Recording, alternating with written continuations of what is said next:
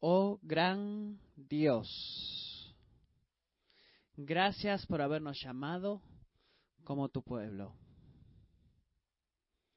Gracias por haber enviado a tu Hijo a morir en nuestro favor, para recibir el juicio, el castigo que nuestro pecado merece. Gracias por darnos nueva vida. Gracias por haber enviado tu Espíritu a vivir entre tu pueblo, para darnos poder, fortalecernos, para ser un pueblo detrás de tu corazón. Gracias por habernos llamado y unidos como familia, como iglesia, para recordarnos semana tras semana de tu glorioso trabajo a nuestro favor, en nuestro favor, perdón, para que podamos edificarnos los unos a los otros y recordarnos del poder glorioso de nuestro Salvador. Oh Dios, ayúdanos a ser un pueblo que ama como tú amas que refleje la gloria, el, evangelio glorioso mientras nos amamos unos al otros en el mundo a nuestro alrededor. Haznos una ciudad en la colina que no pueda ser escondida. Oh Dios, cumple tu propósito eh, dentro y a través de esta iglesia. Sé glorificado a través de nuestras vidas. Ayúdanos a correr la carrera de forma correcta. Y también, Señor, en el día final podamos escuchar de nuestro glorioso Salvador. Bien, hecho. Bien hecho, buen siervo fiel. Eh, ayúdanos a poder, este, mientras consideramos tu palabra en esta mañana, háblanos a través de tu palabra. Haz que tu palabra viva sobre nosotros, que se haga una llama en nuestro corazón y ayúdanos a ser obedientes a esa palabra. Para tu gloria, en el nombre de Jesús oramos. Amén. Amén. Pueden sentarse. Y los niños de 5 a 8 años pueden ir a sus clases.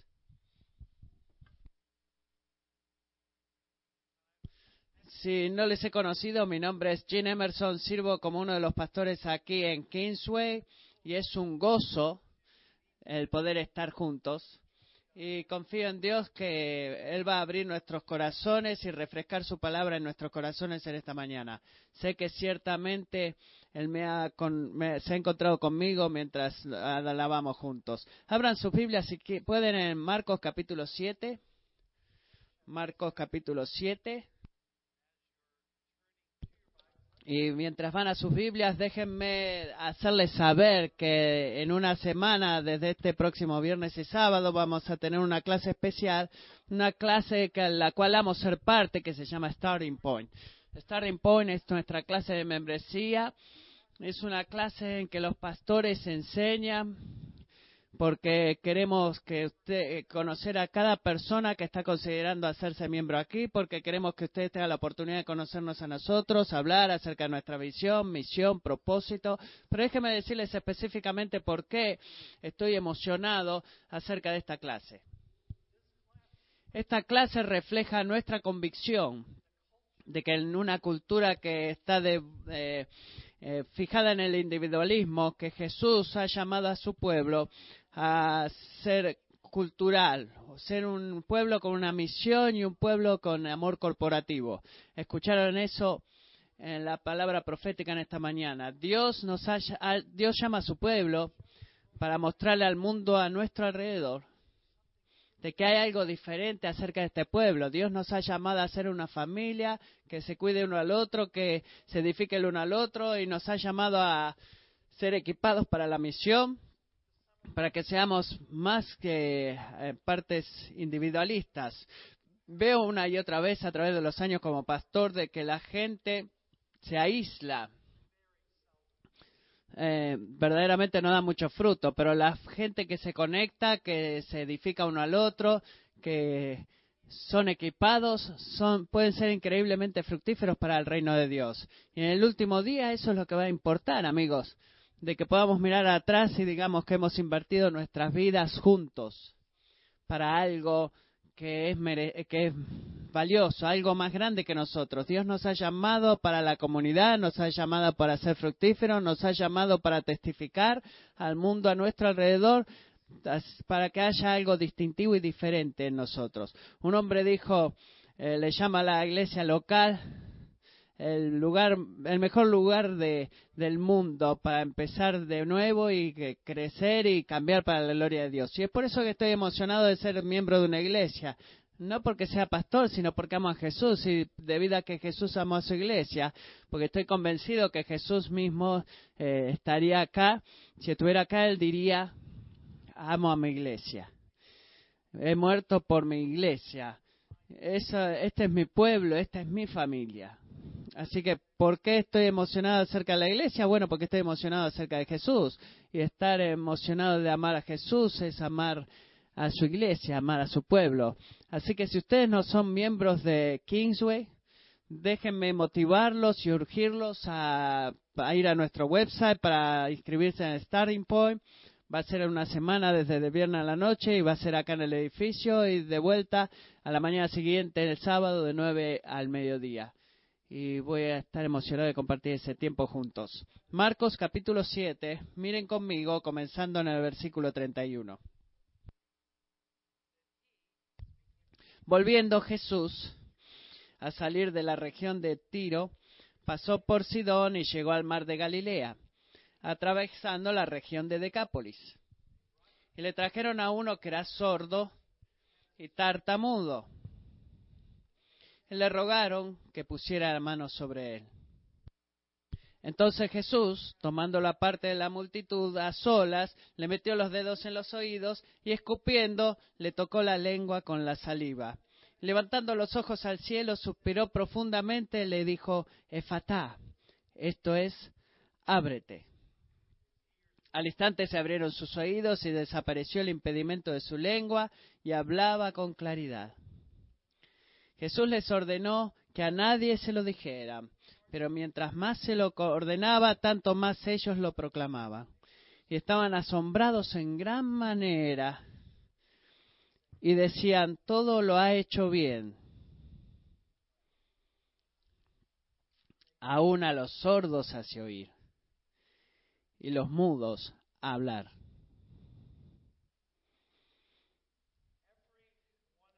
Cada uno de nosotros vive con un montón de problemas y necesidades. Vivimos en un mundo caído.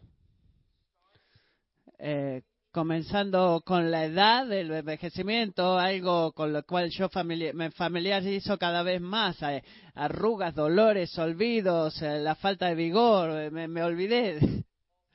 Pablo dice, estamos perdiendo, eh, nos estamos eh, envejeciendo cada vez más y nuestra edad nos recuerda de, que esto es lo que somos.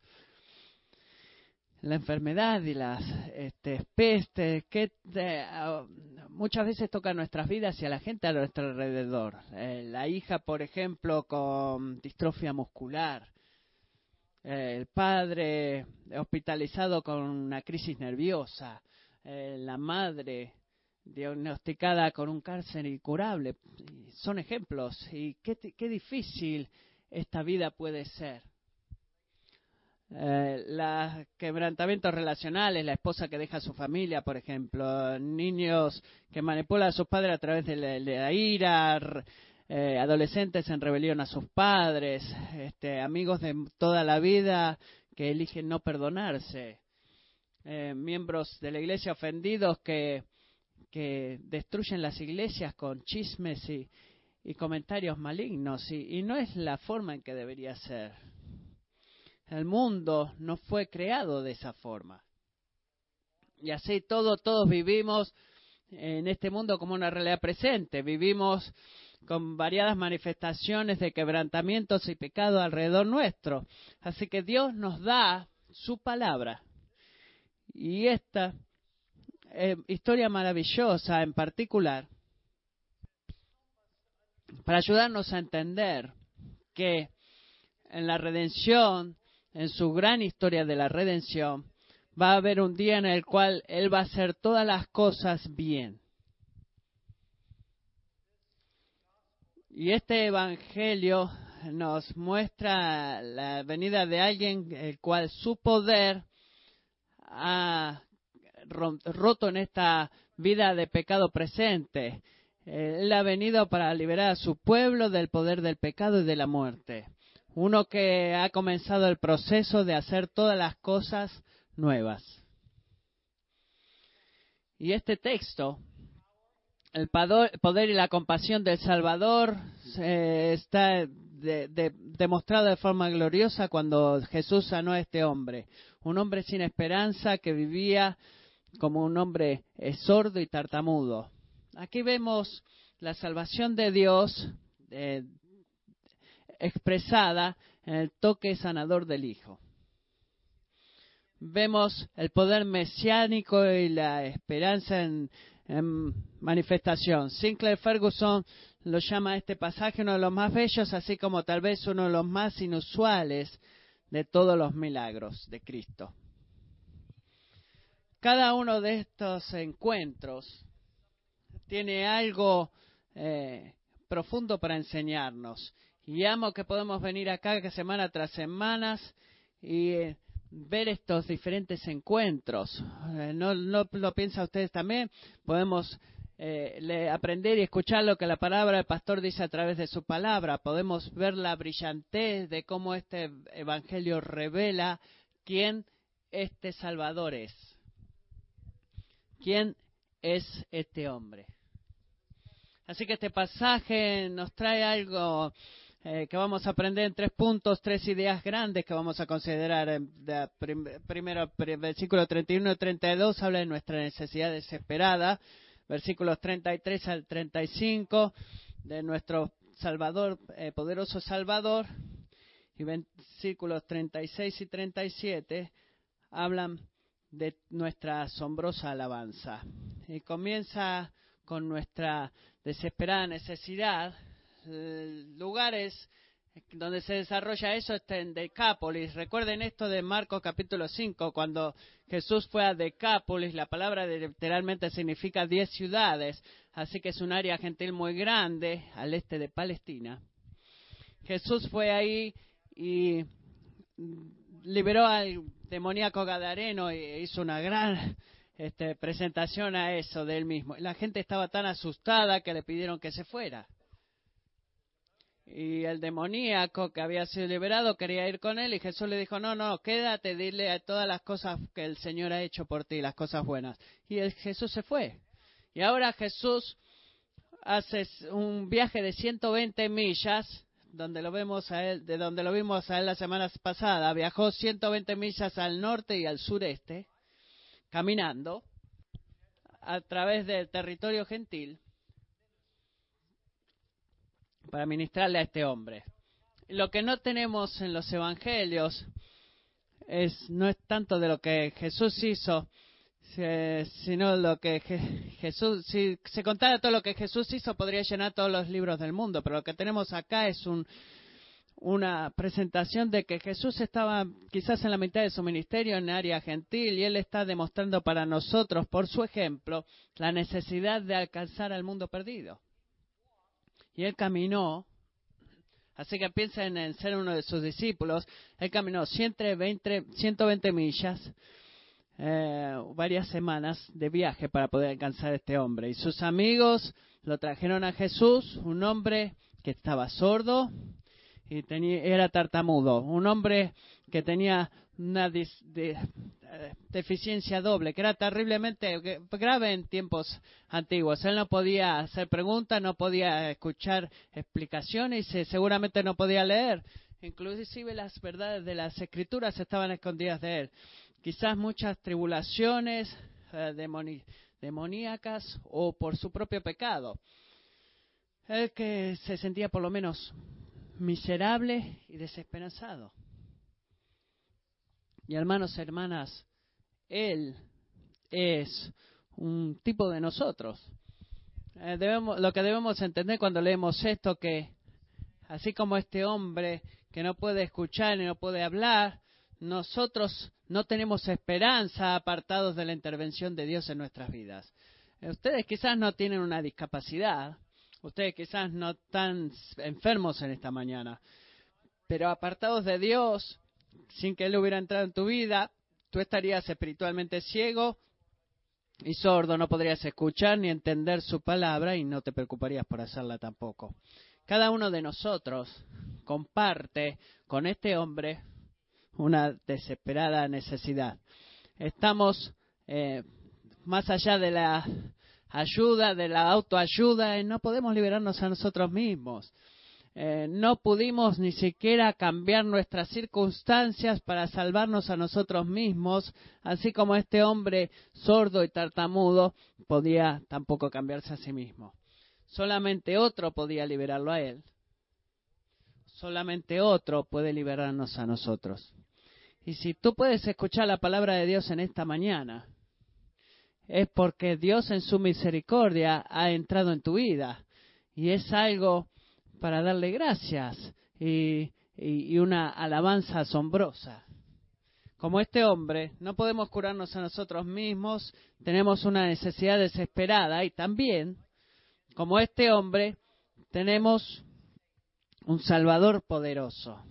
Noten en, en, los evangelios, mientras estudiamos el evangelio de Marcos y leemos a través de Mateo, Lucas o Juan, que cuando Jesús ministra a una persona, él ministra a él de forma única, una forma distintiva. Él no tiene un, modelo, él no lo hace siempre a la misma forma, no es que viene de la multitud y va un, hace un ritual.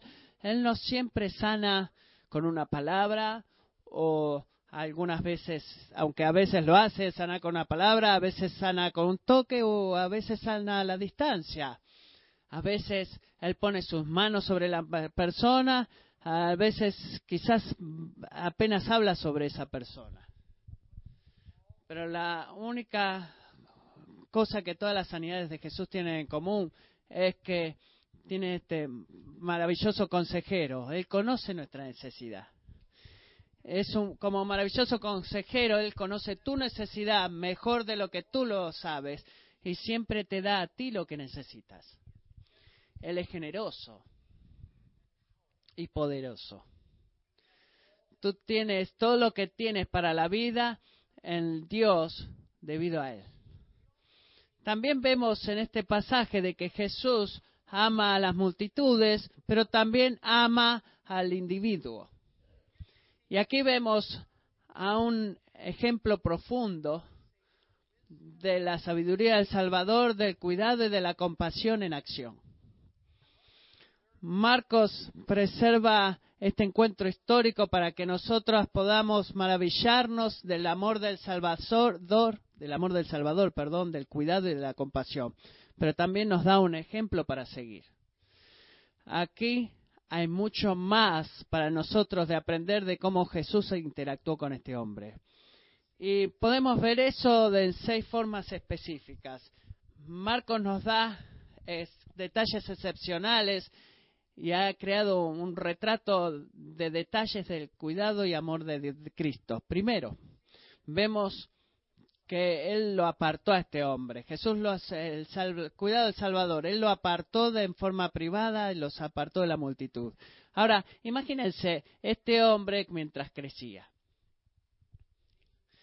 Ser sordo, no poder comunicarse con claridad, él siempre eh, estaba expectante, la gente quizás se burlaba de él.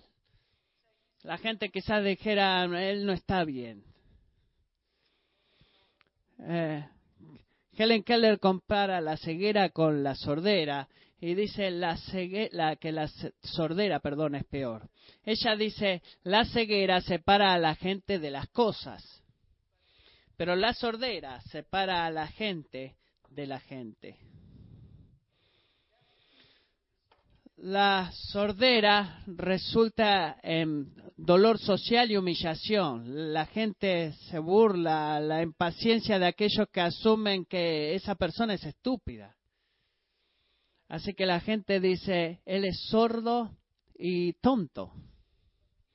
Pero la gente que puede escuchar, que no puede escuchar, no necesariamente son tontos, pueden ser muy inteligentes, simplemente no se pueden expresar ellos mismos, no pueden escuchar la respuesta. Así que eh, están cerrados, no se pueden comunicar, están aislados. Imagínense en cómo este hombre habrá crecido eh, lo ridículo y, tonto que le habrán hecho sentir. Entonces, ¿qué es lo que hace Jesús ante esta situación?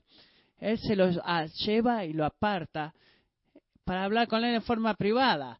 Él no va a ser un espectáculo para la gente. Entrando en este mundo, la intención de Jesús es personal y compasiva. Él lo aparta de la multitud para que deje, para que no sea una atracción pública este hombre. Y ahí nos significa algo muy importante para nosotros. Escuchen esto. Este hombre no es el problema, sino un hombre, un individuo único en necesidad del cuidado del Salvador. Así que el Salvador, el cuidado del Salvador, él lo aparta de la multitud y dice, este es un hombre creado a mi imagen y, él lo ama.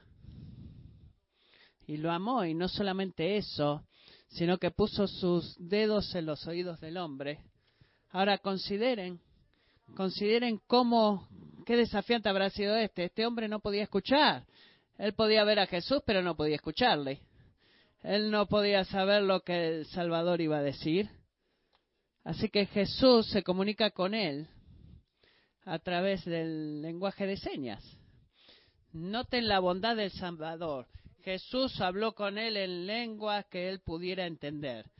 Él puso sus dedos sobre sus oídos y los retomó diciéndole, algo va a ser hecho por tus oídos.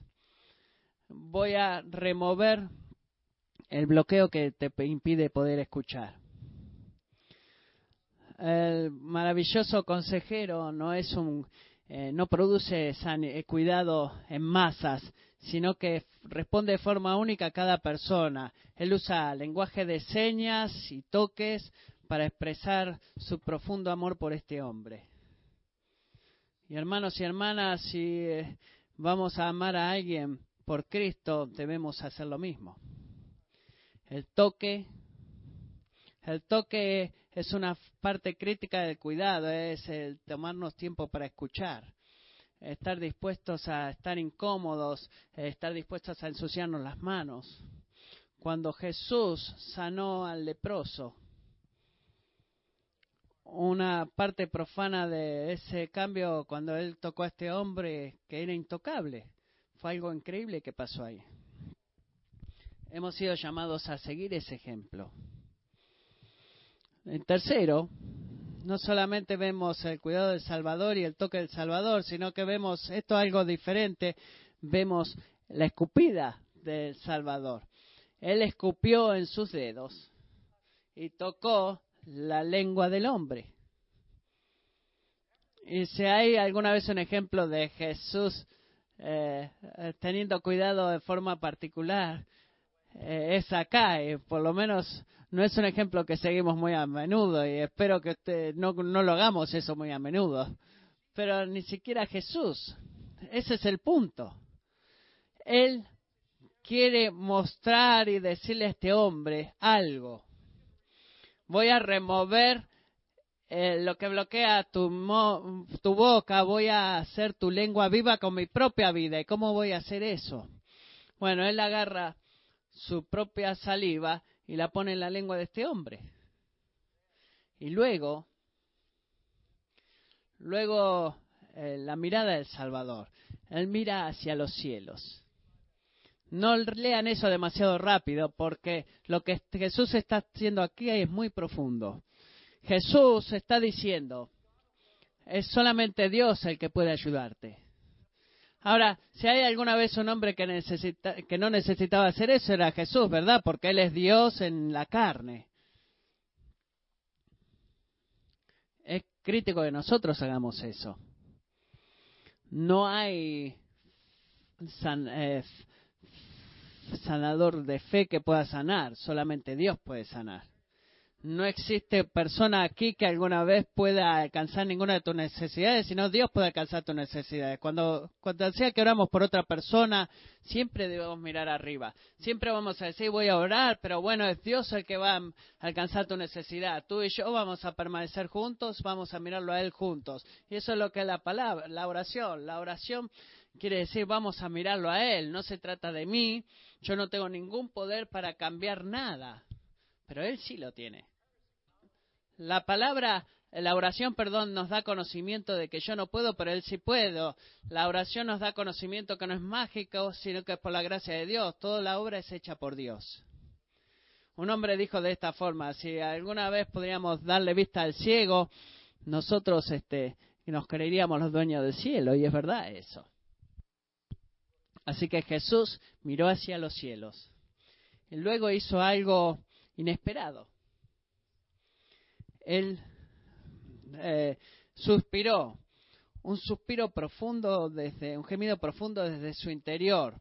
Él está emocionalmente conectado con este hombre, en aislamiento y, en alineación.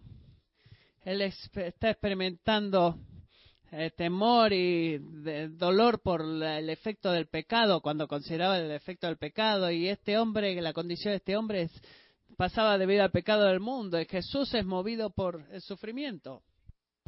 Escuchen esto, Jesús expresa su amor y compasión, y los, dolores y sufrimientos de este hombre se convierten en los sufrimientos y dolores de Jesús y nos recuerda por qué ha venido y lo que ha venido a hacer, para darnos vidas este, en rescate por muchos, para reclamar lo que ha sido perdido por el pecado. Hermanos, hermanas, si nosotros vamos a ministrar la sanidad de Dios, o de Cristo, perdón, es solamente porque compartimos su compasión su compasión, su sanidad, no está separada de uno de, no están separadas. Él no era clínico, él no era profesional. Él oraba la oración y decía, bueno, vayámonos, oré por las 100 personas el día de hoy, bueno, podemos terminar ya con esto porque es sanada 100. No, él, sufría, él sentía el dolor de este hombre. Él estaba dispuesto a poner, a ensuciarse las manos. Él estaba dispuesto a, entrar en la vida de este hombre. hay un mundo dolido, con miles que están dolidos mucho, eh, lo mismo o más que este hombre, y están sufriendo. Y tú y yo hemos sido llamados para intervenir en su dolor y entrar en su dolor cuando oramos por ellos. Así que podemos ver el cuidado del Salvador, el toque del Salvador, la escupida del Salvador, la mirada del Salvador, el suspiro de Cristo y por último el mandato de Cristo. Oh, qué tan glorioso es esto. Qué glorioso es que, esto, que Jesús dijo una sola palabra aramea, que es efrata. Una simple palabra aramea que Mark eh, nos ayuda a traducirla, que dice ábrete. Imagínense el poder de esta palabra. Imaginen, el, imaginen, perdón, a este hombre que escuche esa palabra, ábrete, efata, y es el primer sonido que penetra en sus oídos. ¿Cómo habrá sido eso cuando esa palabra atravesaba sus oídos y entraba en su cerebro y escuchaba y escuchó ese sonido? Escuchó la voz del Salvador. ¿Cómo, cómo habrá sido eso? De poder escuchar de, la, de boca del Salvador, efata, que es ábrete, y sus oídos se abrieron. Versículo 35 dice que al instante se abrieron sus oídos y desapareció el impedimento de su lengua y hablaba con claridad. Eh, la Holman Translation dice que inmediatamente sus, eh, oídos fueron abrientos.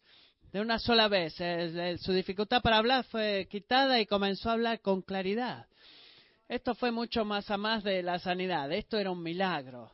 No solamente de que sus oídos fueron abiertos y que podía escuchar, sino que inmediatamente él aprendió a hablar sin haber podido ir a, a, atravesar un proceso de terapia de aprender a hablar. Él empezó a hablar con claridad. El texto original literalmente dice que la cadena sosteniendo su lengua fue rota. Y él es, está adorando. Y él está, es como un prisionero habiendo sido liberado por primera vez en su vida. Imaginen el gozo, las palabras fluyendo a través de sus labios, la alabanza eh, er, eruptando desde su corazón. Oh, em, tenemos una necesidad desesperante y tenemos un poderoso Salvador. Y el, el resultado de eso, del dónde nos lleva la alabanza, o esta nos lleva a responder con eh, alabanza asombrosa. Miren el versículo 37. Y estaban asombrados en gran madera. Imagínense estar ahí y ser testigos de lo que hizo, pasó con este hombre. Este pobre hombre que nunca había podido escuchar y no podía hablar con claridad. Y de repente él está escuchando y él estaba danzando y está gritando y está alabando. Es, eh, hay un asombro en gran manera que no tiene medida. Y esto no, no, no es un milagro ordinario. Este, esto es glorioso. Y, y de ahí proviene la alabanza, y le dieron alabanza. Este es el versículo más importante, nos eh, trae nuestra atención afuera de este hombre y esta es la parte central del Evangelio, desde que sale de que es sanado al sanador. Están abrumados con el Salvador, maravillados con él. Pero pongamos esto en contexto. Jesús hizo muchísimos milagros. Así que, ¿por qué? ¿Por qué? ¿Por qué este? Eh, eh, bueno, no, hay ninguna duda y podemos estar emocionados de ver a un hombre eh, sordo que escuche y un mudo hablar. Eso, eso es bueno poder verlo, ¿verdad? Pero el, asombroso, el, asombro más en gran manera, hay algo que sucede acá. ¿Qué, ¿Qué pasa? ¿Por qué están asombrados en gran manera? No leemos esto en otros de los milagros de Jesús. ¿Por qué? ¿Qué, qué sucede acá? Bueno, ¿Recuerdan la pregunta del Evangelio de Marcos? ¿Quién es Jesús? Y la respuesta que seguimos dándonos es su identidad, de que Él es el Hijo de Dios. Y estamos acercándonos cada vez más a eso mientras nos acercamos al capítulo 8. En el próximo capítulo Pedro va a conectar todos los puntos. Eh, va a decir, tú eres el Cristo. Pero aquí, aquí la gente está conectando los puntos. Y este es el porqué. Hay dos señales de significativos, significación mesiánica, dos, razones por el, del, el cual el plan de salvación de Dios ha sido revelado a ellos. Recuerden que yo dije, el plan de Dios de salvación es revelado el toque sanador del Hijo. Bueno, este es el porqué dos razones. La primera es lo que ellos dicen, de que estaban asombrados en gran manera, versículo 37, y decía, ¿qué decían? Todo lo ha hecho bien. Ah, eh, eso, eh, eso es una declaración increíble. Y amo poder estudiar en eso. Y he invertido bastante tiempo en eso, diciendo, wow, eh, a todos lo has hecho bien. Y pienso en cuántos, muchos ejemplos de eso he visto en mi vida. Eh, ¿Cuántos ejemplos de eso he visto en tu vida? Él hace todas las cosas bien. Y, eso es verdad y eso es glorioso. Pero hay algo de la perspectiva gentil que está faltando acá. Hay algo que un judío y un gente temeroso de Dios podría entender que nosotros no. Y esa es la conexión con el Antiguo Testamento. Ellos eh, no habrían hecho una conexión aquí. Eh, Dios no, eh, Marcos no usa esta terminología por, por casualidad. Es un eco de la respuesta de Dios en Génesis 31 cuando Él este, examina su obra creadora. Y recuerdan en Génesis 1.31 que Dios vio todo lo que había hecho y era, ¿qué? Y era bueno en gran manera. Muy bueno. Y aquí, Marcos dice que todo, él todo lo ha hecho bien y hay, una conexión aquí. Marcos está ayudándonos a ver algo que el Padre hizo todas las cosas bien en la creación y que el Hijo hace todas las cosas bien en la redención. De que el Hijo es Dios.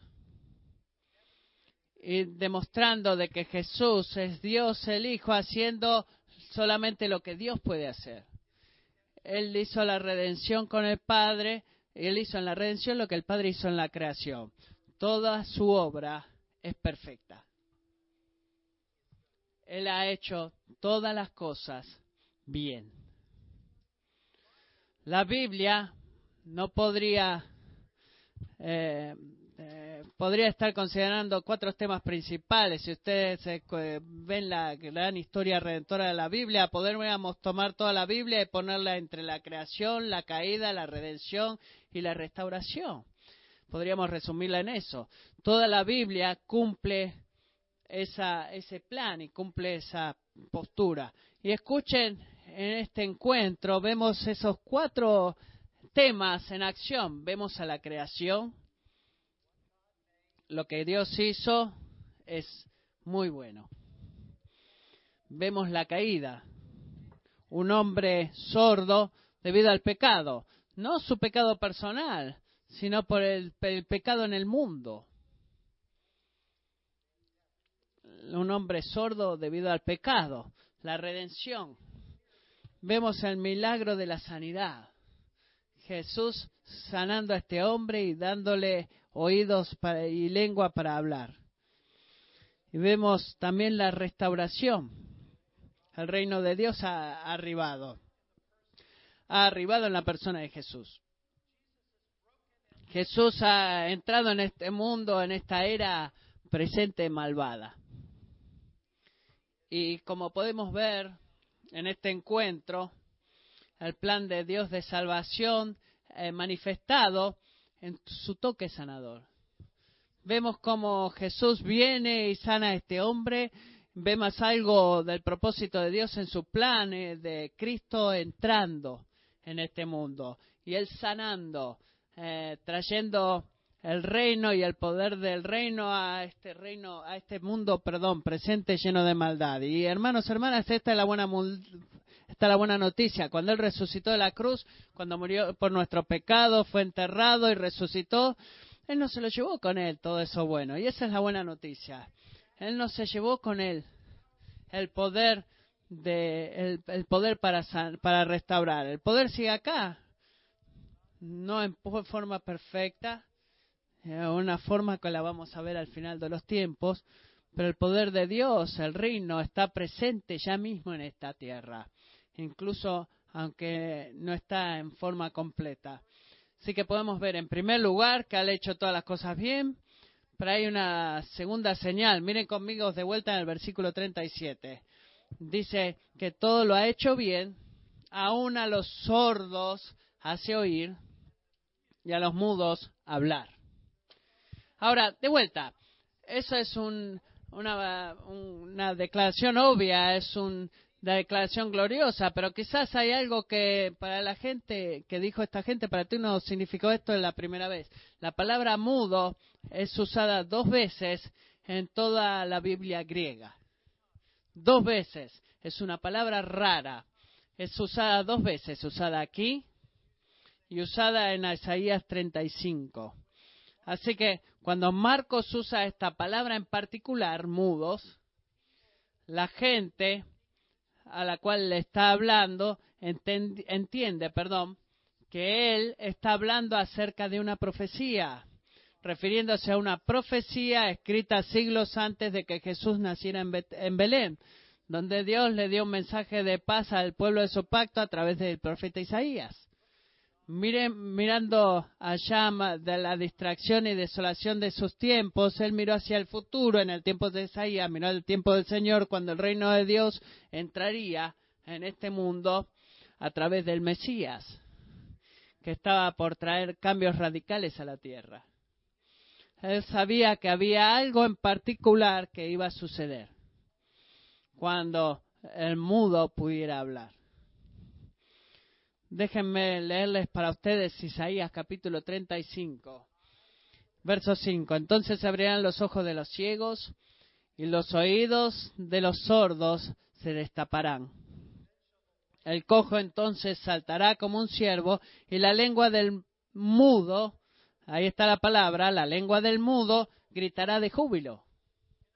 En otras palabras, él está usando la misma palabra ahí que en Marcos capítulo 7, versículo 37, de que el sordo irá y el mudo hablará. Marcos nos ayuda, Marcos nos ayuda a ver que Jesús, eh, la restauración del habla a través de Jesús, nos da la señal del arribo del día del Señor, de que su venida, de una de las señales del, del Mesías por venir, es que el mudo iba a poder hablar. Y esta conexión nos provee tanta esperanza, porque nos ayuda o ayuda a esta gente a entender de que este que había venido, este que está aquí, es el Mesías. Es por eso que hay este, una alabanza asombrosa. Él no está solamente haciendo su trabajo, él es el Mesías que había sido esperado por siglos y siglos. El, la promesa cumplida de Isaías ha, llegado y se ha cumplido. tu Dios ha venido a salvarte. Y están asombrados, porque aquel que ha hecho todas las cosas bien va a hacer todas las cosas justas y bien. ¿Se dan cuenta qué emocionante es eso? Eh, y amigos, piensen en esto cuando Jesús sana a la gente, así como lo hizo con este sordo, eh, tendemos a ver estos milagros como interrupciones del orden natural. Estamos tan acostumbrados a la enfermedad, a, las pestes, este, ceguera, sordera, como parte de la vida, como parte de la forma, de, como parte de que las cosas funcionan, si aceptamos eso como parte del orden natural, pero en realidad no lo son. La escritura es clara de que hay un, alguien que viene que va a hacer todas las cosas nuevas y él va a hacer todas las cosas bien. Así que los milagros, escuchen esto, los milagros no son una interrupción del orden natural, sino que es la restauración del orden natural. Los milagros simplemente restauran las cosas de la forma en que deberían ser y de las formas en las que las cosas van a ser. Es por eso que cuando el poder de Jesús entra, cuando la salvación de Dios es revelada y su toque sanador, es por eso que este, este dice esta cosa tan poderosa de alguien que ha creado y es alguien que crea tanto deleite a la gente. No tener la respuesta del versículo 36. Jesús les ordenó que a nadie se lo dijera. En otras palabras, Jesús no quería que, nadie, que Jesús le dijera a nadie. Él no buscaba sanar a un montón de gente. Él vino acá por otras razones. Pero él le dice que cuanto más se los ordenaba, tanto más ellos lo proclamaban. Él estaba diciéndoles, no hablen. Y ellos lo dicen con más, eh, más lo proclamaban y todos estaban asombrados en gran manera. Imagínense en este hombre, no podía escuchar. Y ahora sí puede oír él no podía hablar, pero ahora sí que puede hablar. Y Jesús le dice, no le digas a nadie. ¿Qué? ¿Cómo no voy a poder, cómo no le puedo decir a nadie? ¿Cómo yo no puedo ir a decirle a todo el mundo? Oh, Jesús, eh, no, no puedo, no, no puedo guardarme esto para mí solo. Y él le iba diciendo a todo el mundo y todos celebraban y todos reconocían de que en esta sanidad que ellos vieron, entendieron que el Mesías había venido para rescatarlos, para salvarlos, para limpiarlos, para hacer todas las cosas bien. Y, se regocijaron. Y es exactamente lo que Isaías profetizaba en, Isaías 35. Miremos esto de vuelto. Entonces, el cojo saltará como un ciervo. Ven la emoción, recuerda el hombre eh, en la cerca que había sido sanado y que este, fue sanado de su cojera y empezó a saltar. Acá dice el coge entonces saltará como un ciervo y la lengua del mudo gritará de júbilo porque aguas brotarán en el desierto y arroyos en el Arabá. ¿Qué es lo que está diciendo? Que al final de los tiempos, cuando el Señor vuelva, Él va a traer un cambio radical en este mundo. Así como el desierto cambió de, ser una tierra árida a ser una tierra de, de bendición, el pueblo de Dios va a cambiar. El mudo gritará, todas las cosas pasarán, todas las cosas van a ser nuevas y el pueblo de Dios va a celebrar.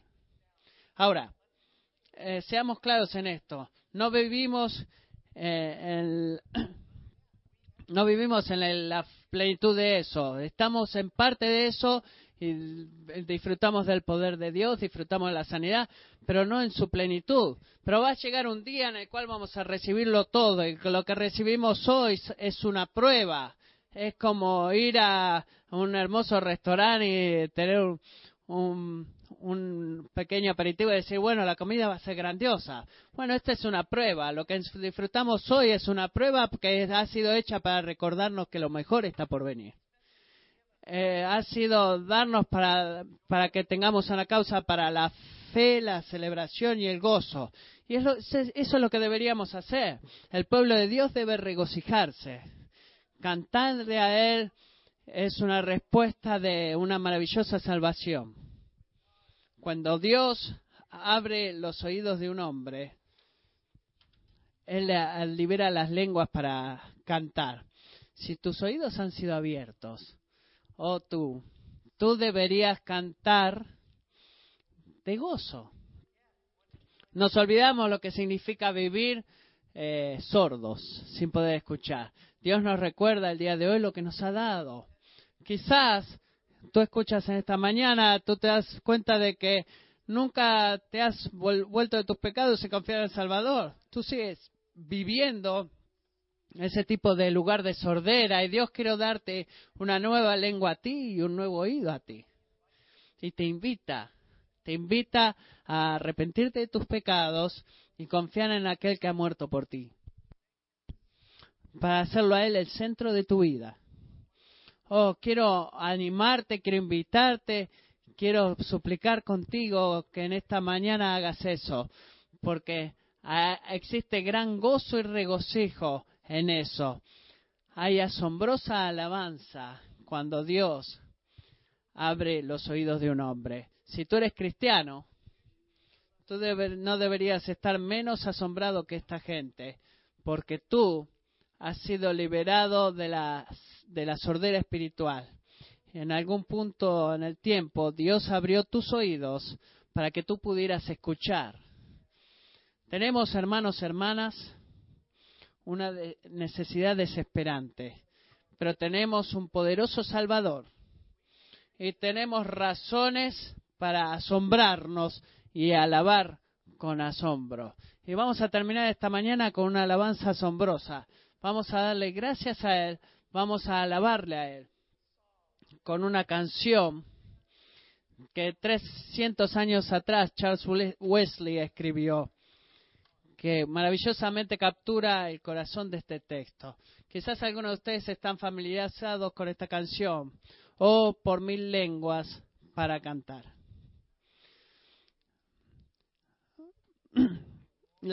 Alabanzas a mi gran, o por mil lenguas para cantar alabanzas a mi gran redentor, las glorias de mi Dios y Rey, los triunfos de su gracia. ¿Podrían pararse conmigo y prepararse para darle a Dios la alabanza asombrosa que Él merece?